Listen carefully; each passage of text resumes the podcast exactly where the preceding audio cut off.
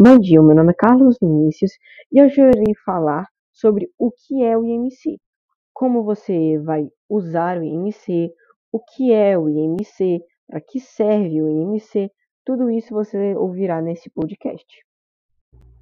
O IMC ele é uma forma de calcular o seu índice corporal com base no seu peso e na sua altura. Para você calcular o seu IMC, basicamente você precisará pegar o seu peso e a sua altura é, e dividir o seu peso pela altura é, ao quadrado. Assim você terá um certo número. Esse número ele será usado para mostrar é, o seu índice de massa corporal. E eles estão, quando você tem mais de 18,5, você é magro ou abaixo do peso.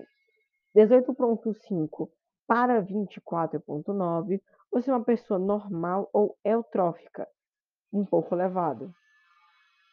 É, de 25 para 29,9 é sobrepeso ou pré-obeso, que é normal. De 30 para 34 é ponto 99 é, é a obesidade, que já é um nível elevado. É de, de 30 para 39,99 é elevado, mas é muito elevado mesmo.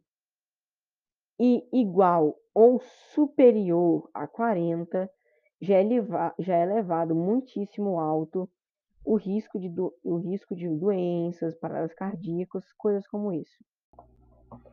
Por hoje é isso.